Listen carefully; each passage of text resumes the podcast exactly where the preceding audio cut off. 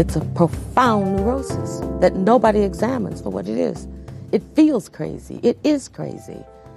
And it has just as much of a deleterious effect. If you can only be tall because somebody's on their knees, then you have a serious problem. And my feeling is white people have a very, very serious problem. And they should start thinking about what they can do about it. Die Literaturnobelpreisträgerin Toni Morrison hat das gesagt in einem Interview. Und hier James Baldwin, der Schriftsteller, der wahrscheinlich am schärfsten von allen hingeschaut und formuliert hat. I don't know what most white people in this country feel. I can only include what they feel from the state of their institutions. I don't know if white Christians hate Negroes or not, but I know that we have a Christian church which is white and a Christian church which is, which is black. I don't know if the real estate lobby is anything against black people, but I know the real estate lobbies keep me in the ghetto. Now, this is the evidence. You want me to make an act of faith, risking myself, my wife, my woman, my sister, my children, on some idealism which you assure me exists in America, which I have never seen.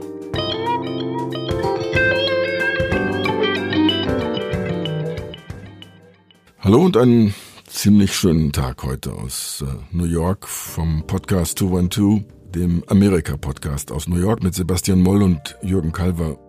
Wenn man jemanden einen schönen Tag wünscht, dann natürlich nicht in einem zynischen Sinne, denn äh, in Wirklichkeit gibt es im Moment nicht so richtig schöne Tage, wenn man mal das Wetter, das ab und zu ganz okay ist, äh, ausklammert, weil es ist eine Menge los, das seit Wochen und es brennt überall. Es brennt uns unter den Nägeln. Es brennt, wenn wir es mal ein bisschen pathetisch sagen, in den Seelen von vielen, die sich betroffen fühlen und betroffen sind. Und es brennen natürlich auch Autos und Gebäude. Und das hat einen ganz bestimmten Grund. Und der Grund ist mal wieder, dass in den USA ein Thema, das seit Hunderten von Jahren äh, relevant ist, wieder hochgekommen ist aus aktuellem Anlass weil eine Truppe von vier Polizisten ganz leger einen schwarzen, wehrlosen schwarzen Amerikaner einfach umgebracht haben. Und das ist auch noch auf Video dokumentiert worden. Hier ein kurzer Ausschnitt aus der letzten Phase des Lebens von Herrn Floyd. I can't breathe. Please, the name of it. I can't breathe shit. Get up, get in the car. Mama. Get up get in the car Mama. right. Gerechtigkeit für George Floyd ist zu einem Slogan geworden. Aber es ist natürlich auch ein Stück Realität.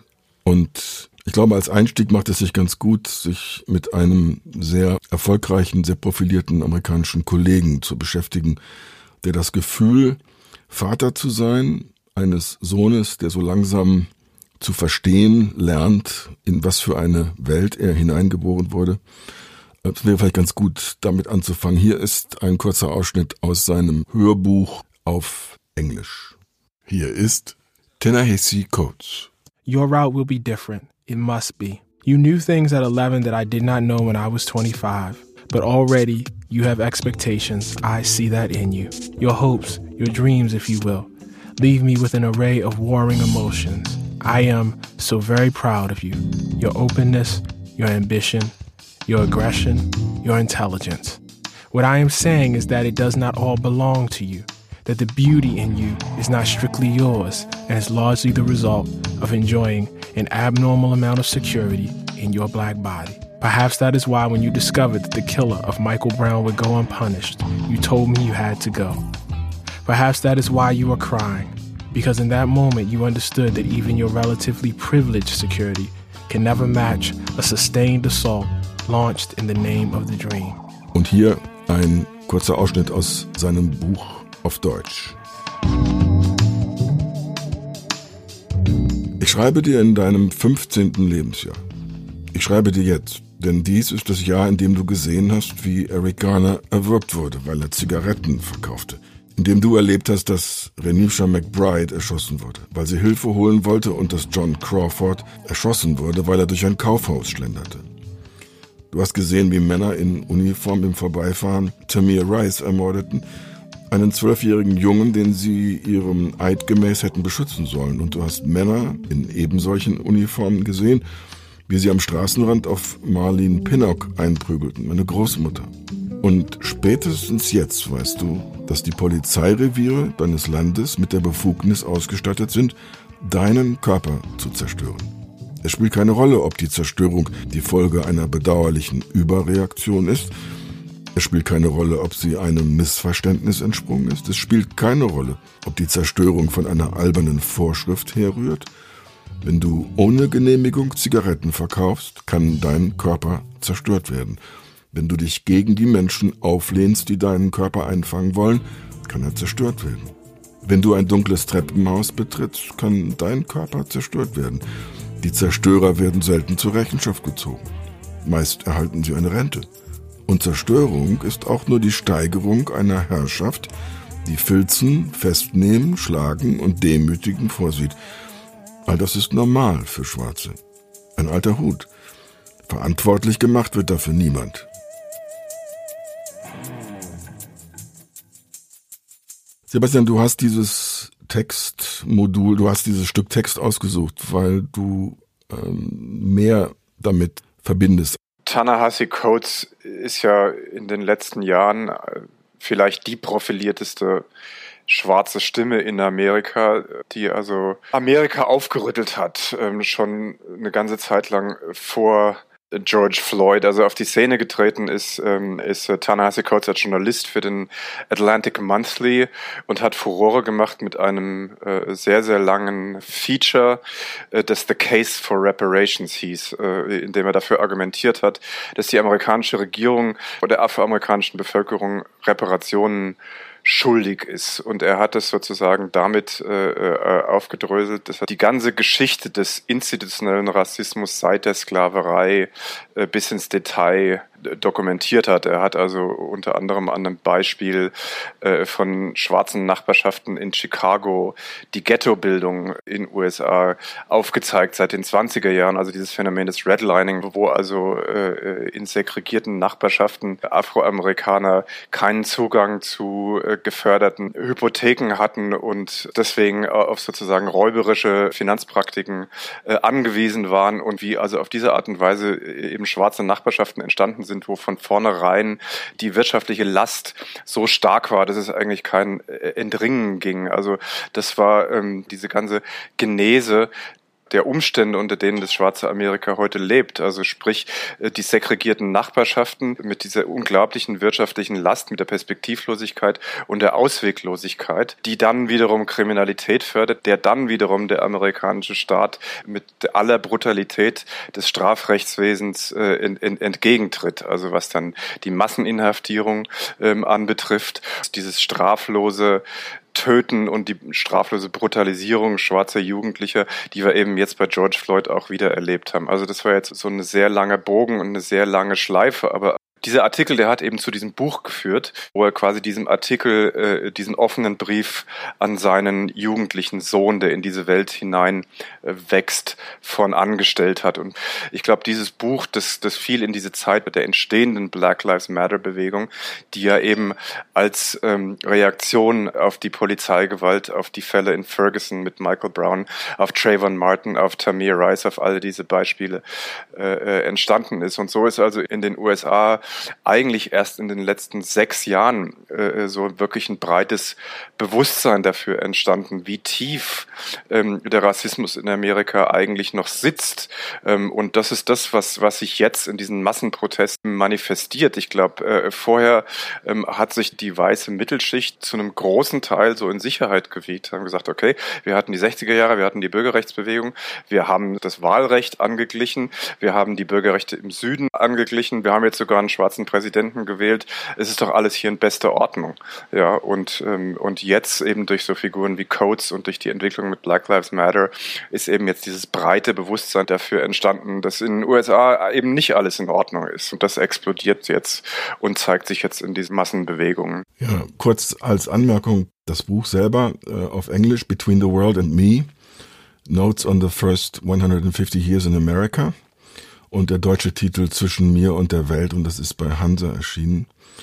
mir ist auch noch klar geworden, Coates kommt nicht aus dem Irgendwo, er ist äh, der Sohn eines äh, Mitglieds der Black Panther Party und ist insofern äh, quasi auch ein Stück weit, wie nennen wir das, also Pedigree, also die, der Sinn für Ungerechtigkeit, der Sinn für Mobilisierung, der ist in der Familie schon eine Weile verankert und wird von ihm halt jetzt mit seinen Mitteln äh, des äh, Journalisten, des Essayisten, aber auch des Romanschreibers ähm, weiter fortgetragen. Between the World and Me, das war sein großer Durchbruch. Danach hat er noch ein Buch geschrieben, was für unser Thema auch sehr relevant ist, wo er eben ganz klar und ganz eindeutig die Trump Regierung, die Trump, das Trump-Regime, das Amerika, in dem wir jetzt leben, als rein rassistisch motiviert äh, äh, dargestellt hat und als, als reinen Backlash auf, auf Barack Obama.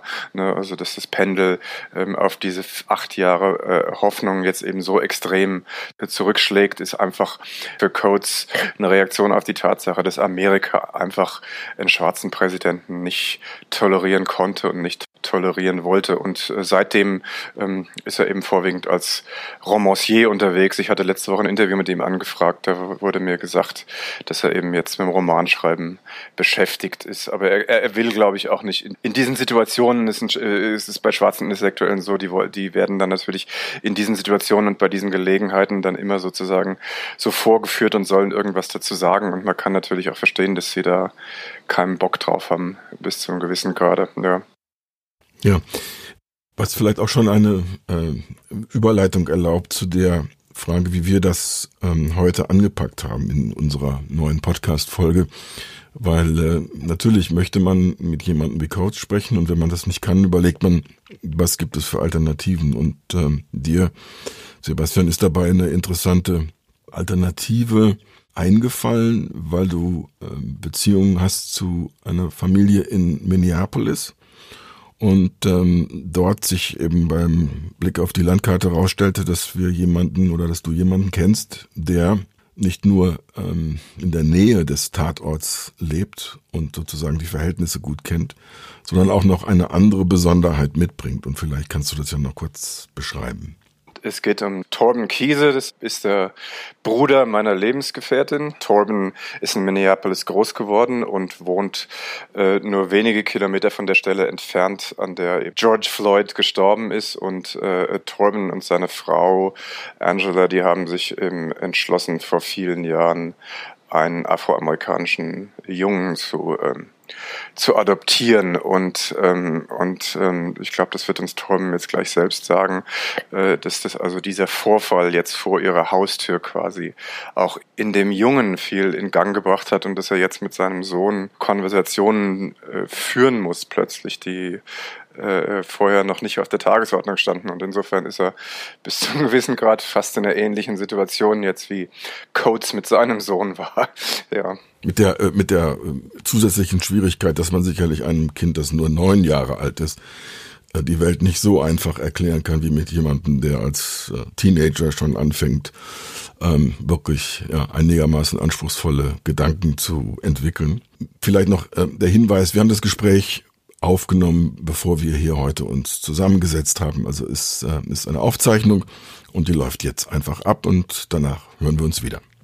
Torben and I already talked talked this week, and I, I'll probably ask some of the, the questions again that I've asked you before. This incident with George Floyd, it happened pretty much in your uh, community. So um, uh, I suppose we'll just it would be great to just start by you know how much of a shock it was when that happened and and uh, how it made you feel um, i guess you know about your community and about the city um, of minneapolis. Yeah it was a, a terrific shock and a, it's a very ugly video that we've seen. You know i could i could only watch a portion of it. You know the, the, the imagery was deeply disturbing and upsetting for so many uh, Minneapolitans, for you know people from Minneapolis, and um, especially for African Americans. I mean, it's uh, just deeply, deeply upsetting and disturbing. How have you experienced the days since. I think uh, you've you visited the site with your son a couple of times. You yeah. try to stay off off of the streets during the during the unrest. Yeah, you know, so I have a nine-year-old son who's uh, African American, and uh, so we went to the site the day after the killing and laid flowers on the street there at 38th in Chicago, and uh, that site is a very somber uh, place now, and it's uh, like a, there's a reverence, and it, there, there's no hint of violence or strife. It's a it's like a memorial corner now, you know, and uh, the, the police, fortunately, are staying away from that particular site. Now, um, some of the protesters uh, marched, of course, on the police station, and and uh, the, but at that particular site at 38th in Chicago, which is it's basically three miles from my house. Um, that, that's a it's a very somber site, and I think uh, just yesterday or the day before, the Floyd family went there to to speak, and um, we've had a couple, you know, civil rights people from out of town come in. Al Sharpton and Jesse Jackson came in and spoke at that that corner, but. Um, yeah, it's been uh, you know Minneapolis. Of course, I've always been very proud of this city. You know, it's a it's a physically very beautiful city with you know leafy boulevards and lakes and rivers. But but also there's an ugliness to the city you know and and there, there's a racism that has been present here along with you know the, the beautiful physical attributes of the city. And um, so this particular incident it showed it showed the deep problems that we still have in our community can you put us geographically? Can you just kind of give us an explanation on where we are on the map? Minneapolis and St. Paul are the twin cities on opposite sides of the Mississippi River. Minneapolis is larger. We have a population in the city proper of about 400,000. And uh, St. Paul is, is, while it is the capital of the state, it's a smaller city. It ha, you know has I'm not sure of the population, but maybe two thirds the size of Minneapolis. This particular killing took place at 38th and Chicago, which is on the south side of the city. Um, Minneapolis has been somewhat of a segregated city. There's a large uh, African American community in North Minneapolis, uh, you know, as a legacy of the redlining and, uh, you know, Explain redlining, please. Uh, redlining meaning uh, historically African Americans did not have access to home mortgages and loans, and so that they were sort of, um, in a sense, not, um, concentrated in North Minneapolis, and that you know that was, I think, part of a historical plan. You know, 60, 50, 60, 70 years ago. So to keep segregation uh, basically intact it, has been historically somewhat of a segregated community. Now, maybe it's less so now. Uh, you know, we have many African Americans and people of color in in South Minneapolis now too. Uh, M- Minnesota and Minneapolis is home of the largest Somali community outside of Somalia. Many Somali people have emigrated to uh, Minneapolis over the years, and in fact, my uh, representative in Congress is for my district is Ilhan Omar. There's another foreign uh, Asian community, right, in Minneapolis. Uh, we have a large Hmong community.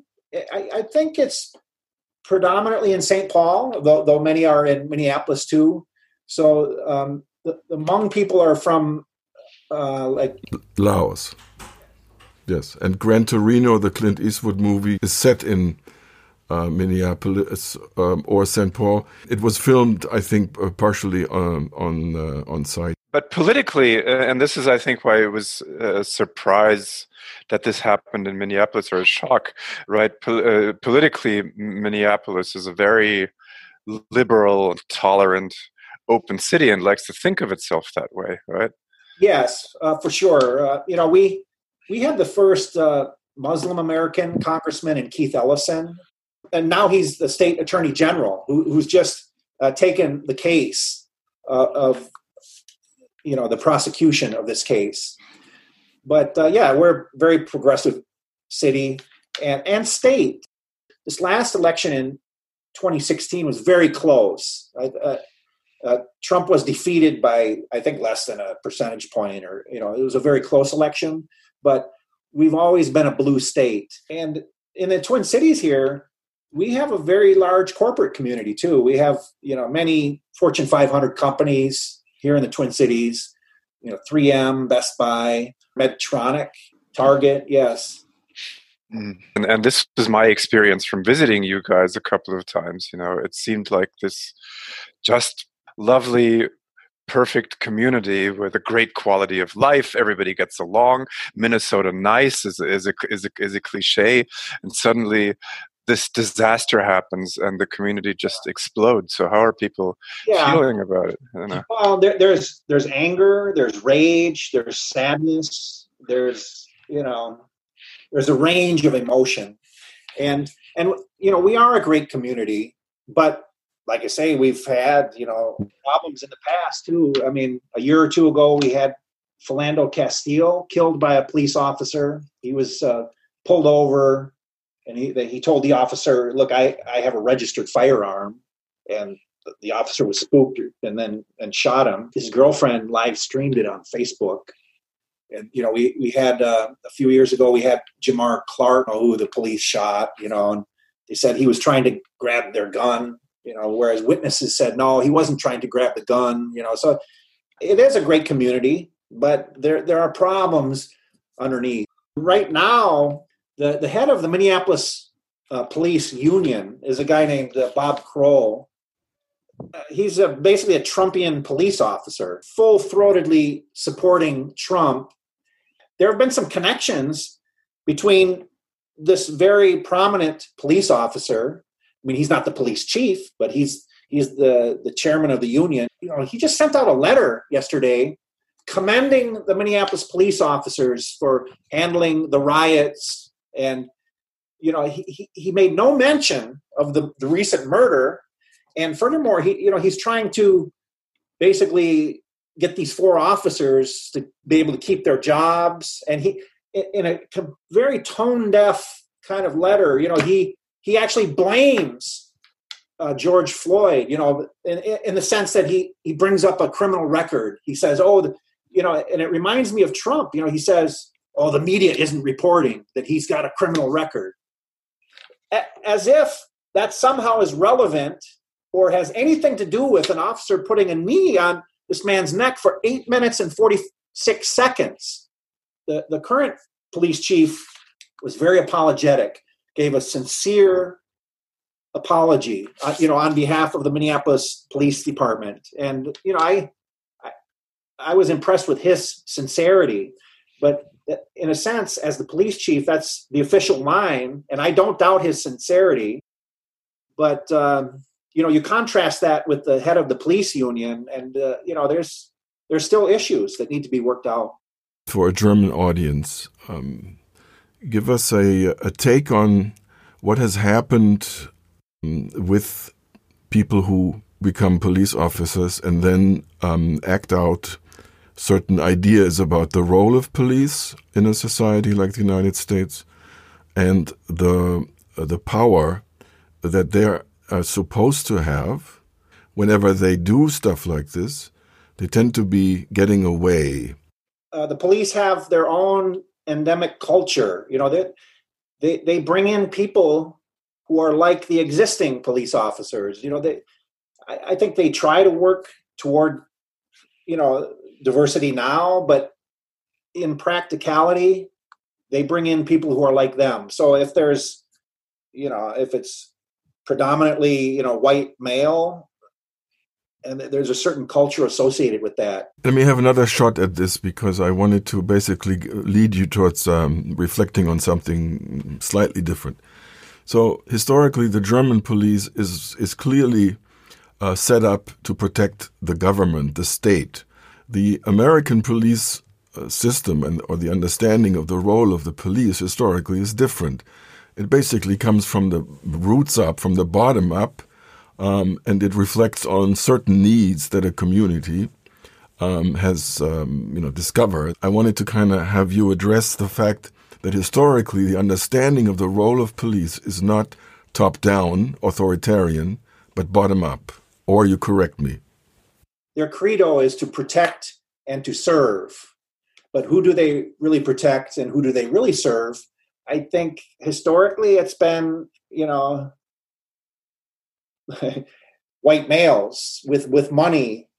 You know, they that's who they've you know, I think maybe that's changing, but in light of the the events we've we've witnessed recently, uh, they're they're certainly not serving African Americans in the way that they're serving, you know, white or corporate interests or moneyed interests. You have an African American son who's obviously at least getting to be the at risk group. So, uh, so how, first of all, how personal is this to you? And, and second, he's nine years old. How much of does he understand and how is this affecting him? Yeah, you know, we, we adopted our son when he was a baby, and yeah, he's African American. He's he's nine years old, and he's a little oblivious to this. You know, he he has his friends, and you know, I think children, of course, are so innocent. You know that they don't they don't have to grapple with these issues, but you know, of course, even now in these tumultuous times where we've had curfews and riots and demonstrations and protests, you know, the, the children are seeing the effect. You know, I talked to him and I'm honest with him. You know, he's wondering what's happening. And I, I, I basically said, well, look, the, the police killed an African American man by holding uh, a knee on his neck for over eight minutes. And um, I do worry about my son. You know, and I, I talked to him and he, he's wondering, well, will people judge me for the color of my skin?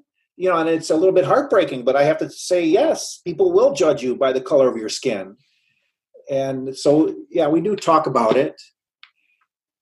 Has this incident sort of started that conversation in your family a little more than before, too? Yeah, I mean, I, yeah, I, I mean, I've talked to him about, you know, what is racism and, you know, and how we, we really should judge people by the content of their character rather than the color of their skin. So we have talked about it before, but yes, this this incident has been uh, a catalyst for more discussion. Wow, that's tough. I mean, 400 years after slavery, we're you know we're still talking about these issues. You know, there is a lot of denial out there. You know, the, of course, Trump would deny that it's a problem of systemic racism. He, he sees it as a problem of looters. uh, but um, you know, so it's been 400 years, you know, and I, I'm a first generation immigrant to the United States. My father came from Germany. And uh, so I, you know, I really identify with, you know, the newcomers who come here, whether from Somalia or Laos or wherever they might, they might come from, Mexico. And um, historically, the United States has been a country of immigrants. And uh, we, we have serious problems here, but I think you, you always have to retain the hope that we can improve and get better and and uh, develop as a society. But maybe sometimes, you know, we we take you know two steps forward and one step back. Uh, there's a connection between the fact that with uh, Barack Obama we had um, a black man in the White House for eight years, so he was even uh, voted in a second time. Uh, people actually judged him uh, four years later and decided that he was worth another four year term. You talked about, you know, two steps forward, one step back. Um, this was considered to be a very important development in the history of this country. Almost uh, impossible to dream up, given um, you know the history. Would you have an opinion on on how the Obama years and what we're witnessing now is somehow related backlash? And if so, what's your take? Look, I thought Barack Obama was a fantastic president. I, you know, I was proud to have somebody like that as a president. You know, he he's a, you know an African American who came from a broken family. You know, and he rose to become the president of the United States and a Nobel Prize winner. He was a great speaker, and I thought a great leader. You know, and now, you know, we have, you know, a privileged, uh, you know, person in the in the White House who, you know, I, I just feel it's an unearned kind of success that that he's had. You know, if you call it a success to well to attain the office of the presidency, but yeah, the, I think it is a backlash, and I think though no nobody will admit it, or but um, you know they it's a sort of a racist backlash. You have a Trump who lies eighteen thousand times. I think uh, Obama was a very constructive president, and Trump is a destructive president. You know, Obama put in place environmental protections and healthcare protections and and you know many different things, and Trump just uh, tears them apart. Oh. I want to get back to the protests a, a, little bit because what happened in Minneapolis has now kind of turned into uh, like a national uh, movement that with no end in sight. It seems like the frustration and the anger among the American people is is just much stronger than we than we ever thought. So um, I, I, guess my question is how you feel about those those protests, that righteous uh, yeah. a- anger, and and where they can go, perhaps. You know, at this point, it's about more than George Floyd. You know, it's about the culmination of injustice, but it's also about COVID. People have been isolating it at home. It, you know, it's about income inequity. It's about uh, you know, racism. There's a whole, whole host of inputs to these protests. And I heard kind of a chilling story today on uh, public radio. There was a family with a Black Lives Matter Matters lawn sign. Some sort of white supremacist left them a note, and it, the note said, "Look, take down this sign, or we're going to burn your house down." Oh my God! Oh. I mean, to me, that's just like unbelievable and and and terrible you know but there are people from uh, you know even if they're within our state there are people down here who are using this terrible tragedy to further their own political but otherwise um, you know to i guess asked more bluntly you're you're with the with the basic uh, issues of the protest movements and and, and yes. with their with their complaints with the minnesota attorney general's office investigating now and taking control of the case.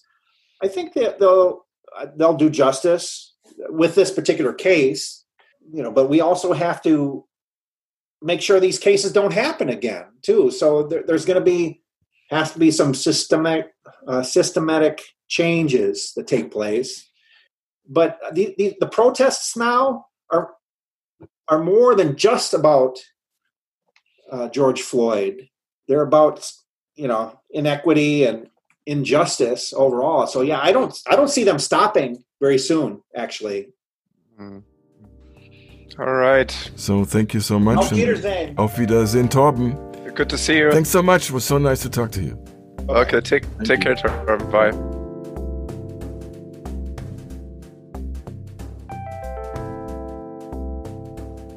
Das war unser Gespräch mit Torben Kiese.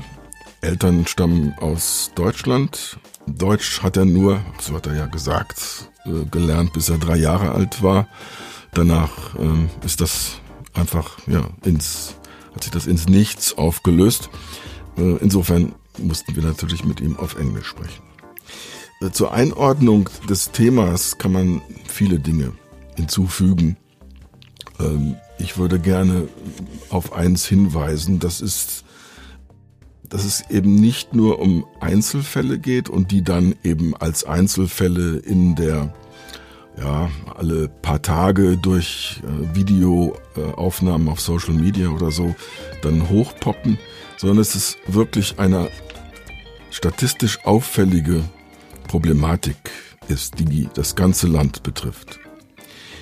Es gibt die Webseite Mapping Police Violence, also auf Deutsch ganz einfach übersetzt. Da versucht man die äh, Gewalt, die die Polizei ausübt, und wir reden hier von tödlicher Gewalt, dass man die einfach mal auf Landkarten umlegt, um zu zeigen, wo die Schwerpunkte sind und äh, was vielleicht die Gründe sein können, warum es in bestimmten Gegenden so stark ist. Fangen wir also mal an mit ein paar Zahlen. Wir wollen euch jetzt nicht überfordern. Ihr könnt gerne auf die Webseite gehen, Mapping Police Violence. Die Zahl für 2019. Die Polizei hat nach dieser Statistik 1099 Amerikaner umgebracht.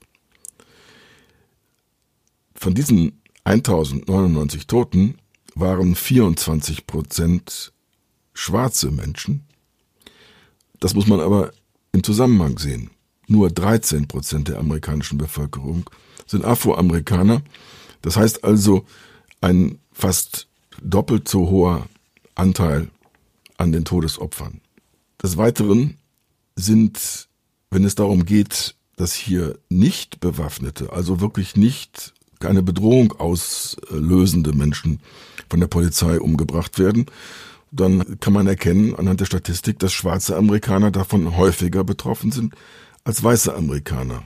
Man könnte also annehmen, dass der eingebaute Respekt, den weiße Polizisten vor weißen Amerikanern haben, ziemlich groß ist und dass der fehlende Respekt dazu führt, dass sie einfach zur Schusswaffe greifen.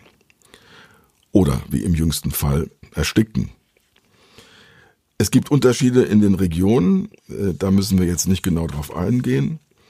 Es gibt aber eine Auffälligkeit, dass offensichtlich in den Bundesstaaten, in denen die Waffengesetze am laxesten sind und also auch der Bevölkerungsanteil, der Waffen besitzt, am höchsten ist, dass dort auch die Aktivität der Polizei am heftigsten und am brutalsten ist. Meine Schlussfolgerung daraus wäre, obwohl das Datenmaterial ja noch relativ dünn ist, wahrscheinlich fühlen sich Polizisten in solchen Bundesstaaten auch stärker bedroht. Das heißt aber nicht, dass sie auf der Seite derjenigen stehen, die anderes Thema, aber ähnlich gelagert, die für gesetzliche Reformen äh, sorgen würden, um Waffenbesitz einzuschränken. Sebastian, was kannst du mit solchen Daten anfangen und wenn du dich in deiner täglichen Arbeit, in der du ja jetzt auch immer wieder gefordert bist, ähm, ja, alles Mögliche einzuordnen, was gerade passiert, was kannst du mit solchen Daten anfangen?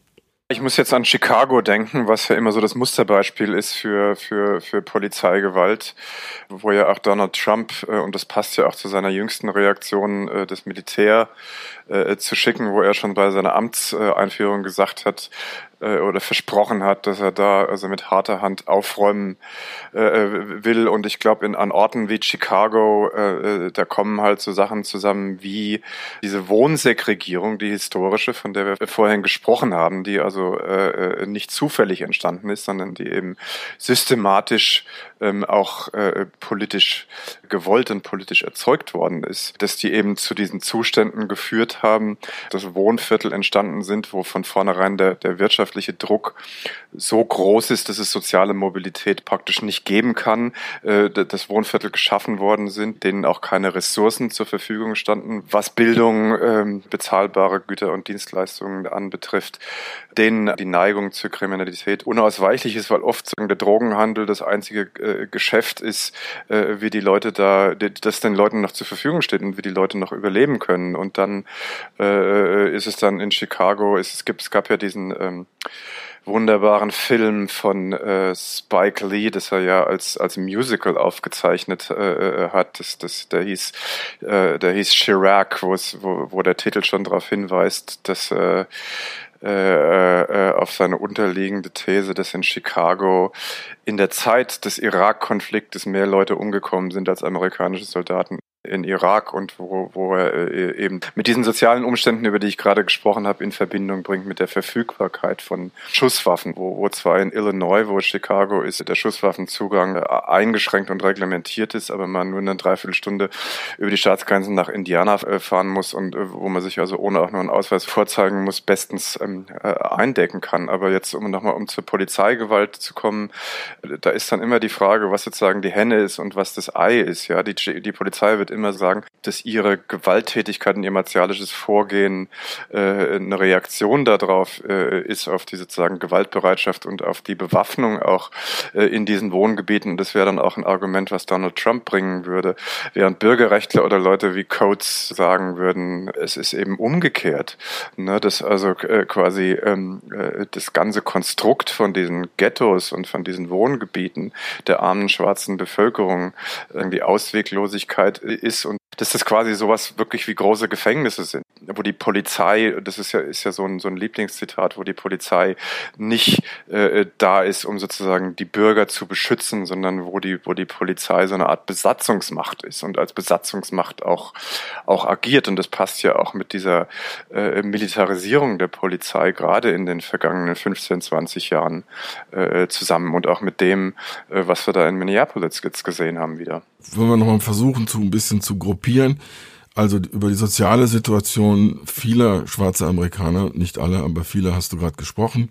Der Versuch nach äh, den Reformen in den 60er Jahren äh, durch bestimmte politische Eingriffe, die ähm, das Verhältnis zwischen Schwarz und Weiß in Amerika zu äh, zu normalisieren, hatte verschiedene Elemente. Dazu gehörte, äh, es musste in vielen Bundesstaaten erst nochmal die Gesetzgebung geändert werden, weil die hatten zum Beispiel Gesetze, wonach weiße und schwarze Amerikaner nicht heiraten durften. Es mussten Schulen geöffnet werden, damit Schwarze die Chance hatten, dorthin zu kommen. Es musste das Wahlrecht ähm, aktualisiert werden, um sicherzustellen, dass Schwarze äh, sich beteiligen konnten an der politischen Arbeit.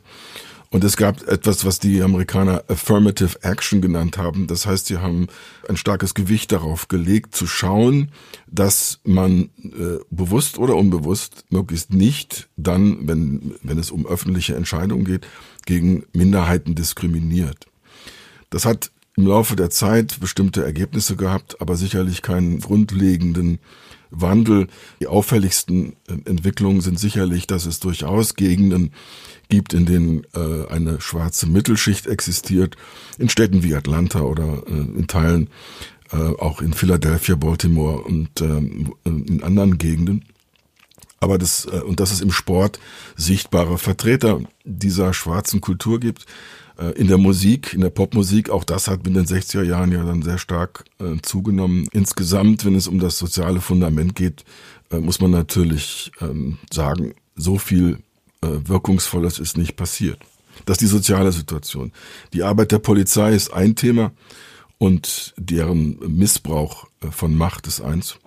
Und natürlich darf man nie vergessen, wie dann auch noch in anderen Bereichen diskriminiert wird. Also die Justiz selber, die eine unglaubliche Menge an schwarzen Amerikanern in, in einknastet, äh, ist Teil des Problems. Aber es gibt sogar so weit, dass in der medizinischen Versorgung schwarze Amerikaner deutliche Lücken existieren und dass sie als ähm, Menschen zweiter Klasse oft sogar einem Arzt gegenüber sitzen, der gar nicht versteht, um was es geht. Wir haben also ein, wirklich eine komplexe Situation, äh, wo an vielen verschiedenen Punkten die Diskriminierung immer wieder neu greift und wo schwarze Amerikaner quasi alltäglich daran erinnert werden, äh, was sie hier in diesem Land gelten oder eben auch nicht. Mir persönlich, weil jetzt auch das der aktuelle Fall ist, sitzt natürlich so ein bisschen dieses, die Brutalität der Polizei immer so wie eine Krähe auf der, auf der, auf den Schultern, die, die hackt auf mir rum. Unter anderem, weil ich vor 30 Jahren ein Buch geschrieben habe über die New Yorker Polizei und äh, da das Gefühl hatte, man müsste die eigentlich toll finden und loben, wovon ich auch schon ein bisschen abgerückt bin.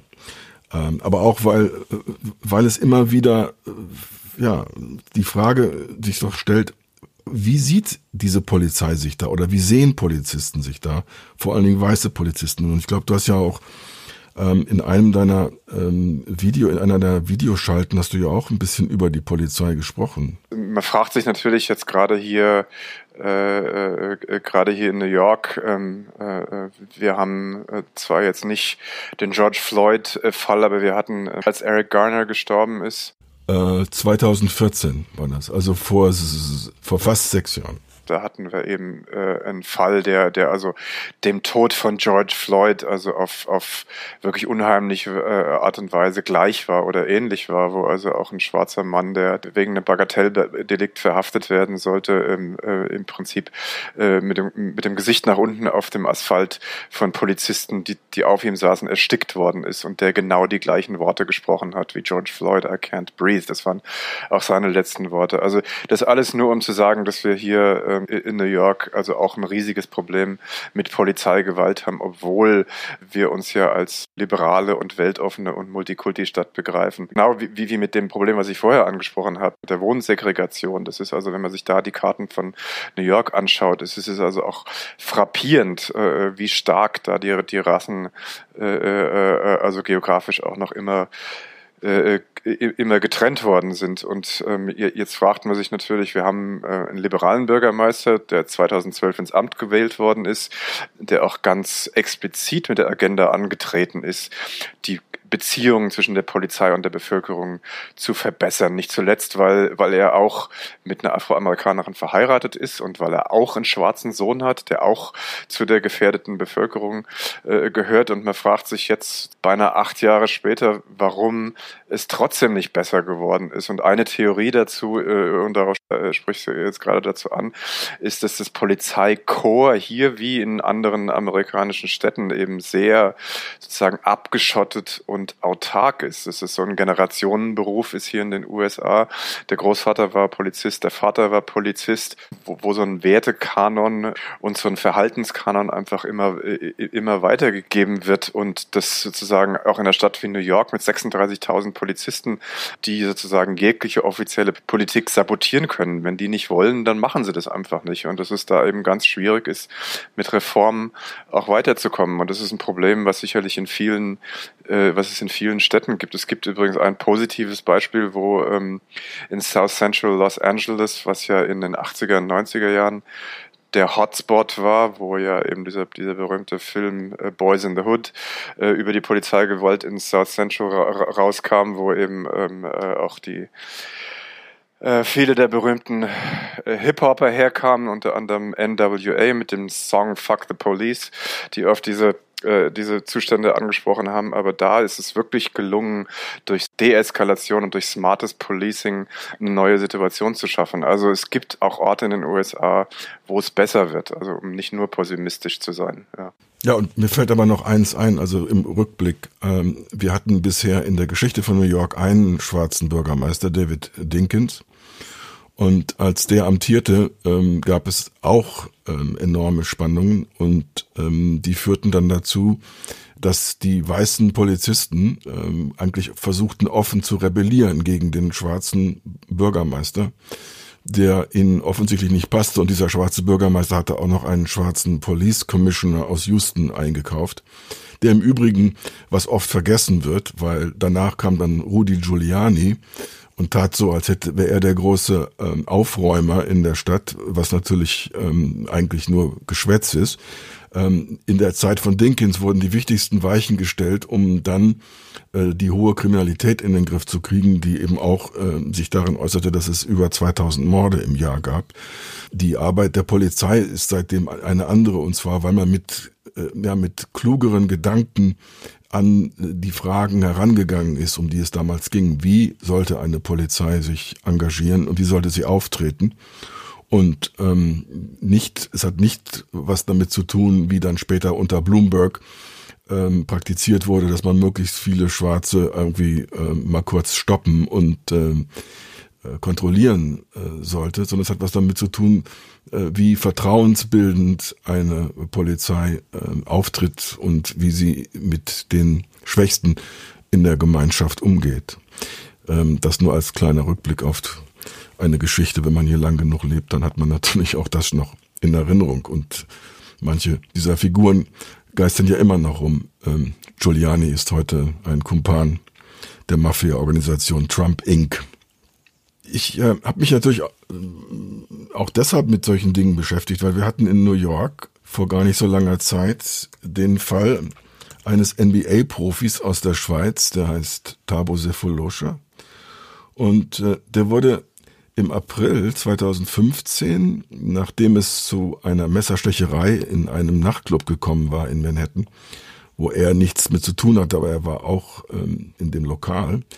Und alle wurden dann von der Polizei ähm, rausgeschoben und äh, wurden, bekamen gesagt, sie sollen nach Hause gehen.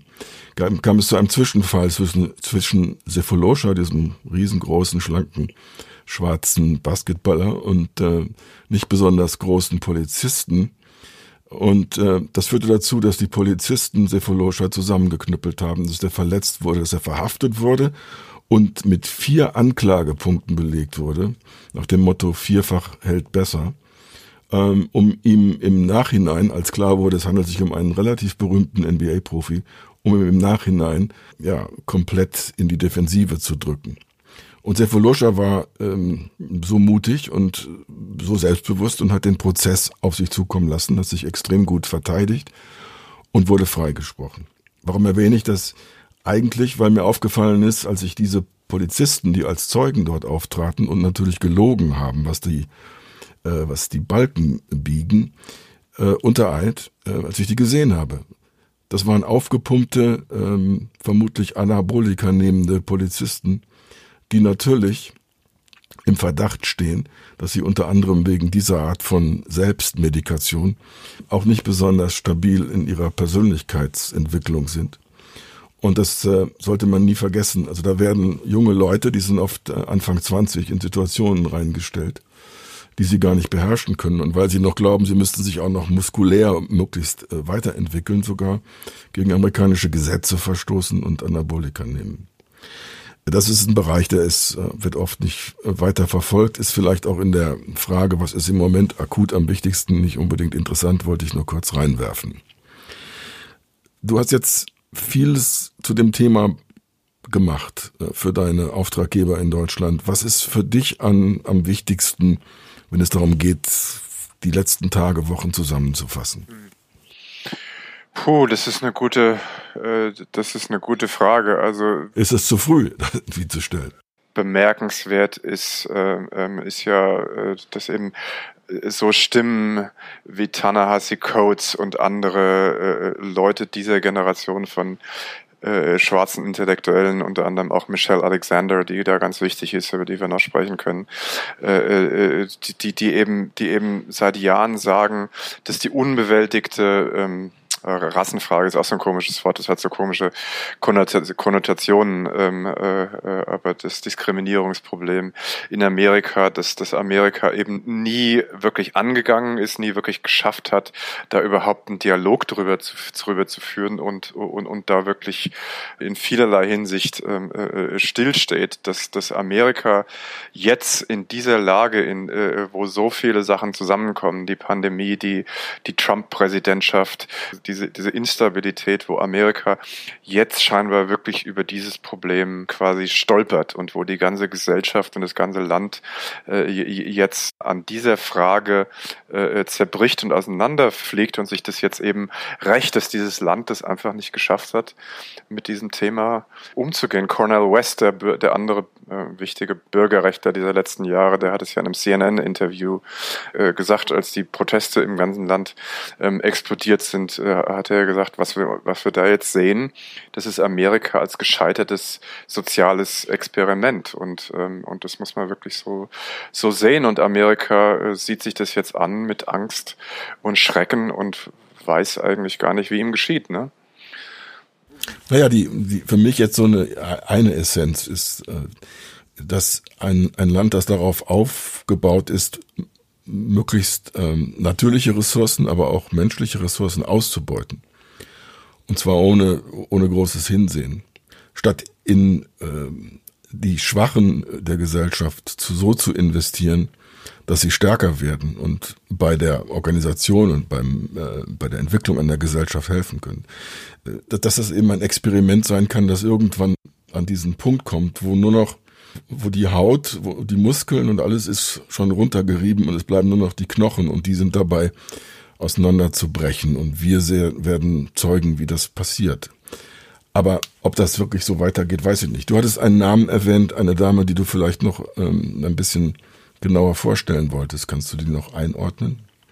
Ja, es ist Michelle Alexander und ihr Werk, das ist ja wirklich parallel auch äh, ein bisschen zu Tanahasi Coates. Das ist eine Soziologin, äh, ich glaube von der Columbia University und die hat äh, ein, ein, ein, äh, sehr viel beachtetes Buch geschrieben vor ungefähr zehn Jahren. Das hieß The New äh, Jim Crow, wo es eben speziell um das amerikanische Strafrechtssystem äh, System geht und äh, aus der Perspektive äh, äh, äh, vor allen Dingen männlicher schwarzer Jugendlicher, die eben in diesen Wohnvierteln aufwachsen, über die wir gesprochen haben, die keine Ressourcen haben, die ohne Perspektive äh, aufwachsen und äh, wo ihre Optionen eben, außer wenn sie es äh, wirklich schaffen, mit einem, mit einem irrsinnigen Maß an Eigeninitiative und Energie da auszubrechen, äh, äh, im Grunde genommen zum, zum irrsinnig hohen Prozentsatz entweder in Gangs landen und im Gefängnis landen oder eben sterben. Ich glaube, sie hat, äh, ich glaube, eine der schockierendsten Zahlen, in der sie gekommen ist,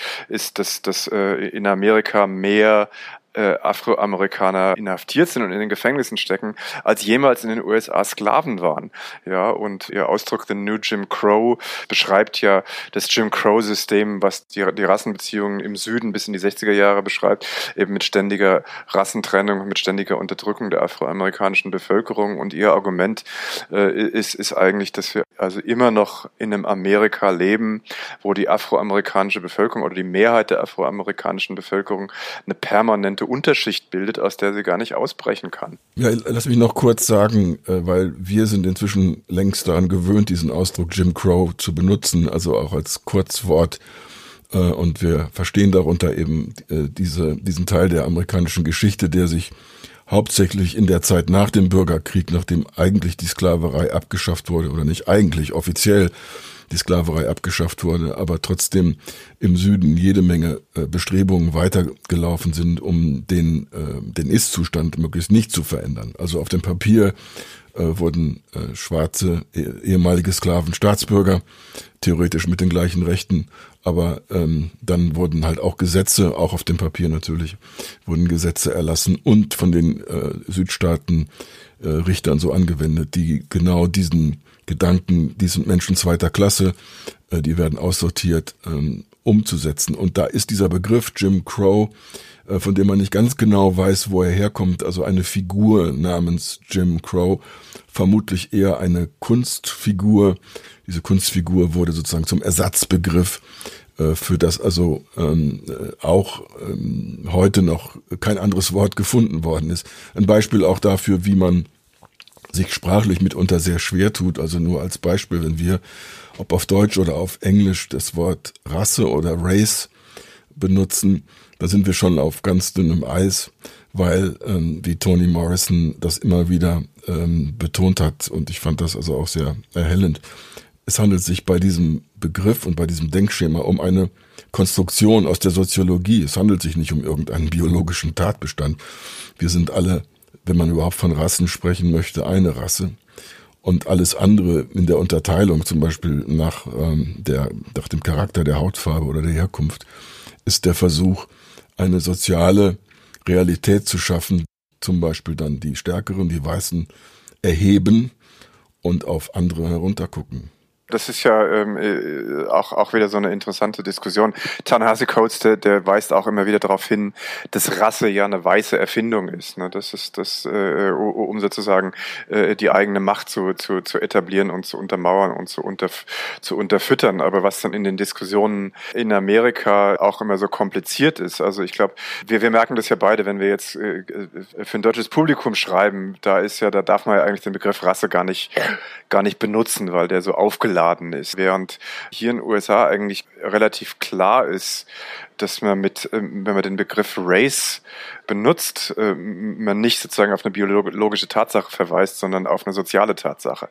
Und das ging mir eigentlich auch so vor 20 Jahren noch, dass man so als so naiver Deutscher, der sich selber für aufgeklärt und für liberal hält, so sagt, ach, ja, äh, Hautfarbe ist für mich doch gar kein Problem, sehe ich gar nicht, ähm, äh, ja, worüber redet ihr eigentlich? Und natürlich sind wir alle gleichberechtigt und so weiter und so fort. Und je länger man hier lebt, umso mehr merkt man erstens seine eigenen blinden Flecken und zweitens dass man eben auch an diesen Begrifflichkeiten nicht vorbeikommt, dass eben die biologische Tatsache, selbst wenn man sozusagen begreift und versteht, dass es Rasse als biologische Tatsache äh, äh nicht gibt und das auch verinnerlicht hat, gibt es Rasse als sozusagen soziales und soziologisches Phänomen natürlich sehr wohl und ist natürlich eins der größten und tiefgreifendsten Probleme der amerikanischen Gesellschaft. Und da muss man dann immer differenzieren, worüber man spricht. Ne?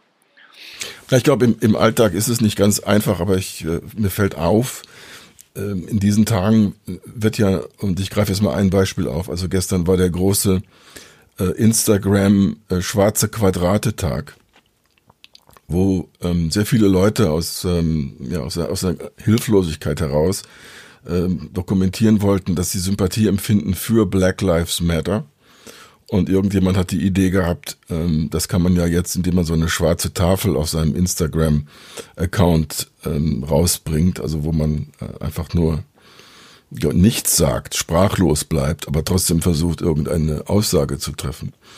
Ähm, da, da wurde auch, das wurde auch stark kritisiert, unter anderem auch von Afroamerikanern, weil äh, wir haben immer wieder das, äh, ein ähnliches Problem. Wir haben die äh, Diskriminierung und den Machtmissbrauch gegenüber Minderheiten, äh, die sich dann gelegentlich auch wehren. Wir haben also und dann haben wir ähm, das, was die Weißen dann in diesen Situationen selber auch mit einbringen möchten, zum Beispiel aus Sympathie oder Solidarität. Gleichzeitig entwickeln sich dann die Diskussionen rundherum immer in eine Richtung, die möglicherweise wegführt von dem eigentlichen Problem weil sich die dann sehr starken sozialen Kräfte von Weißen gemachte Medien, äh, Fernsehen, von, von im Sport, wo die Ligen zwar mit schwarzen äh, Spielern bestückt sind, aber von weißen Managern geführt werden. Überall erkennt man, wie dann dieses Thema quasi immer wieder woanders hingeschoben wird. Und man muss sich dann als finde ich, äh, Journalist, der mit Worten umgeht, immer auch fragen, äh, was ist das für eine Sprache, mit der ich groß geworden bin und wie benutze ich die. Das hat aber ein Problem, äh, wenn ich Dinge, wenn ich Sachverhalte beschreiben will, wie zum Beispiel, was ich jetzt mit dem Begriff Rassentrennung meine, äh, dann müsste ich entweder ein neues Wort selber erfinden, was keiner versteht, oder ich müsste irgendwie rumlavieren, um dieses Wort nicht zu benutzen. Das ist nicht einfach, aber ich denke manchmal, unser Beitrag aus unserer Perspektive könnte sein, mehr darüber zu reflektieren, wie wir zum Beispiel sprachlich mit diesem Themenkomplex umgehen. Und möglicherweise dort eine fortschrittliche äh, Linie finden. Ich habe keinen konkreten Vorschlag, aber ich bring's mal so auf. Ja, ja, ja, ja. Mir fällt jetzt bei diesem ganzen äh, Problemkomplex, den du ansprichst, mir fällt natürlich noch dieser Amy Cooper Fall ein, über den wir ja noch gar nicht äh, gar nicht gesprochen haben, der eigentlich so so unterstreicht, wie schwierig es das eben auch ist, sich als Weißer dazu da zu positionieren und, und eben auch als, was, was man hier als Ally bezeichnet, da irgendwie einzubringen. Aber dann lass uns mal noch kurz sagen, um was es da ging. Ja, genau. Amy Cooper, das war ja dieser Fall im Central Park, der ja bizarrerweise am selben Tag passiert ist, an dem äh, George Floyd gestorben ist. Und das war also, äh, das war also eine weiße Frau, die mit dem Hund im, im Central Park spazieren gegangen ist und äh, die sich von einem schwarzen Mann der war Hobbyornithologe, der war da, um Vögel zu beobachten und sie hat sich also ähm, aus irgendwelchen Gründen von ihm bedroht gefühlt. Und er hat ihr gesagt, weil sie hatte den Hund nicht an der Leine, was aber in dem, im Central Park Pflicht ist. Er hat ihr also gesagt, ähm, es wäre ganz gut, weil unter anderem ja auch Hunde und andere Tiere Vögel vielleicht bedrohen oder so. Ähm, ja, und daraus entwickelte sich dann mehr. Da, genau, da entwickelte sich dann äh, äh, eine Auseinandersetzung und äh, sie rief dann, sie, sie also als erstes drohte sie ihm, hat sie gesagt, äh, äh, äh, ich, ruf, ich, ich rufe jetzt die Polizei an und sage der Polizei, dass mich ein afroamerikanischer Mann bedroht ist. Und das ist eben ganz, äh, äh, ganz wichtig. Sie hat nicht einfach nur gesagt, ich rufe die Polizei und dann hat sie eben die Polizei, dann hat sie die Polizei angerufen und hat genau das getan. Und kann man natürlich als Außenstehende sagen, na ja, Gott, äh, ist ja nichts passiert. Die Polizei ist gekommen und hat gesagt, äh, war ja nichts und ist wieder von dannen gezogen. Aber trotzdem ähm, hat dieser Vorfall auf Video gerade die Afroamerikaner im ganzen Land äh, geschockt und gerade in dem Zusammenhang von George Floyd, weil natürlich jeder Afroamerikaner weiß, dass wenn eine weiße Frau die Polizei anruft und sagt, ein Afroamerikaner bedroht mich, ist das ein äh, potenzielles Todesurteil. Ramble, and there is a man, African American, he has a bicycle helmet. He is recording me and threatening me and my dog. There is an African American man. I am in Central Park. He is recording me and threatening myself and my dog. And my. Ja, das, das kann also in, in den USA ganz schnell ganz schief gehen. Und äh, warum ich jetzt dran gedacht habe, weil das in der Diskussion nachher auch, auch sehr drum ging, dass diese Amy Cooper sich selber als aufgeklärt begriffen hat, als, als gute Liberale. Sie wählt Demokraten, sie glaubt von sich und ist davon wahrscheinlich auch überzeugt, dass sie keine Rassistin ist. Und dann haben aber schwarze Kommentatoren eben darauf hingewiesen, dass sie also trotzdem dieses Arsenal bereit hat, was eben tief sitzt, dass sie weiß, sie kann jederzeit diesen allgegenwärtigen Rassismus instrumentalisieren und sie hat den also so tief in, äh, internalisiert, dass der in so einer Situation automatisch da ist. Ja, also wir reden ja oft dann von White Privilege also das ist irgendwie internalisiert. Also das steckt dann in den Köpfen drin. Ähm, ich bin weiß, ähm, du bist schwarz, ich bin wie auch immer im sozialen Statussystem stehe ich höher. Äh, du stehst niedriger und ich kann jetzt bestimmte auf bestimmte Tasten drücken im sozialen Raum und damit auch ähm, Ergebnisse erzielen. Wobei dann also die Frage äh, bei diesem Cooper-Fall ist, ähm, ja, machst du dir über die Konsequenzen überhaupt Gedanken oder nicht? Und das ist natürlich etwas, was auch wiederum, wenn es darum geht, dass weiße Amerika und natürlich auch uns als äh, hier in Amerika lebende Weiße, äh, was wir, womit wir uns beschäftigen müssen, mit der Frage, was ist in uns äh, im Grunde schon alles eingesickert, äh, wo wir mit Klischees und äh, solchen White Privilege und White Supremacy Gedanken kokettieren, ohne da groß drüber nachzudenken. Sprache habe ich schon mal erwähnt, das ist man ja als Journalist auch gewöhnt, dass man möglichst über das nachdenkt, was man formuliert, aber auch, das geht ja weiter, das betrifft ja nicht nur die artikulierte Sprache, das ist ja manchmal auch Körpersprache oder das ist Verhalten, äh, wie es auch immer auch sein mag. Also wenn ich etwas für mich jetzt nochmal neu und wiederholt rausziehe, ist ja die Ermahnung ähm, sich selbst wieder zu befragen. Äh, was, was ist in deinem Kopf los? Wie gehst du mit dem Thema um, selbst wenn du nicht konkret in der Situation betroffen bist? Ich kann aber eine Episode schildern, da gibt es keine Schwarzen in diesem Fall. Ähm, ich werde nachts äh, im Auto fahrend vor ein paar Jahren äh, von einem Polizisten angehalten. Und neben mir sitzt ein Besucher, ein, ein, ein deutscher Freund, und ich werde äh, ganz normal Verkehrskontrolle nach meinem äh, Ausweis gefragt. Und mein Freund aus Deutschland denkt, er wüsste sich eventuell auch ausweisen. Und ähm, ich habe aber nicht die Chance, ihm jetzt wirklich alles genau zu erklären, wie wir uns hier zu verhalten haben.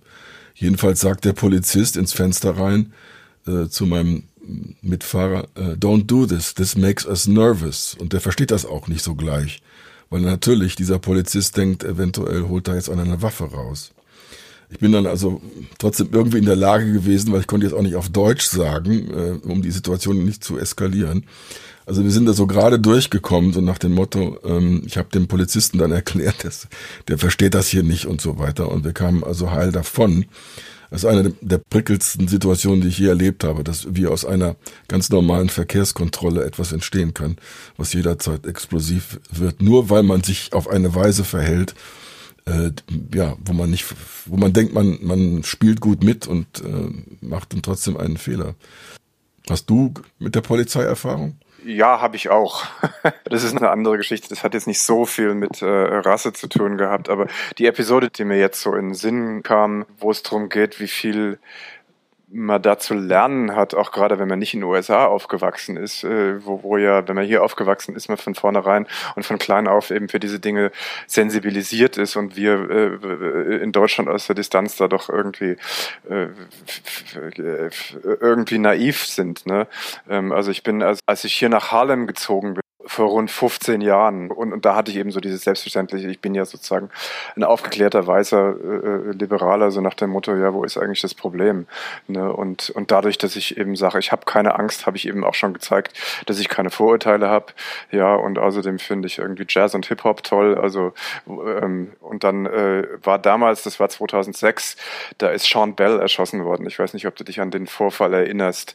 Das, das war also ein prominenter Z äh, Fall von Polizeigewalt in Queens. Der hat äh, seine Junggesellenfeier in einem Club in Queens äh, äh, gefeiert und kam irgendwann nachts um drei mit seinen Kumpels aus dem Laden raus und äh, da, da hat ein ganzer Einsatzwagen von Polizisten auf ihn gewartet und die haben ihn, da haben drei Polizisten haben ihn mit mit mit 50 Schüssen, 50 erschossen. Und das war also damals einer der aufsehenerregenden Fälle von Polizeigewalt. Und ich war hier in, in Harlem und war im St. Nick's Pub. Das war ein Jazzpub, das es leider nicht mehr gibt, was hier bei mir um die Ecke ist. Und an dem Abend wurde dann eben natürlich über Sean Bell geredet. Und ähm, ich habe dann so irgendwie naiv gesagt, na ja, aber, aber hier in Harlem haben wir doch keine Probleme. Und da hat man doch schon lange nichts mehr gehört. Ist doch irgendwie.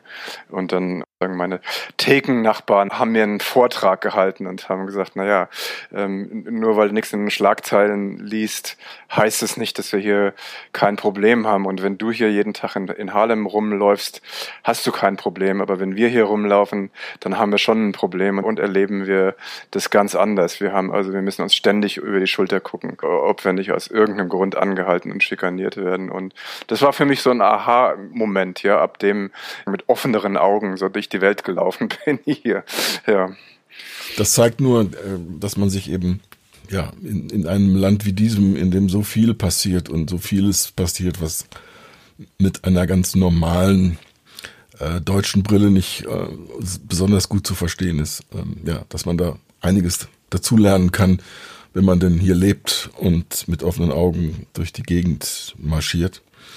Wir versuchten ja auch ein bisschen dazu beizutragen äh, mit unserer Podcast-Serie. Also das war jetzt heute ein weiterer Anlauf. Wir machen weiter. Schaltet auch bitte wieder ein und äh, schaut, ob ihr was mitnehmen könnt von dem, was wir euch erzählen können oder worüber wir andere Leute zum Gespräch einladen können. Das wäre es aus meiner Sicht, Sebastian. Ja, das war sehr viel für eine Stunde, denke ich, äh, ja, zu, zu verdauen, aber es geht weiter. ja. Es geht weiter.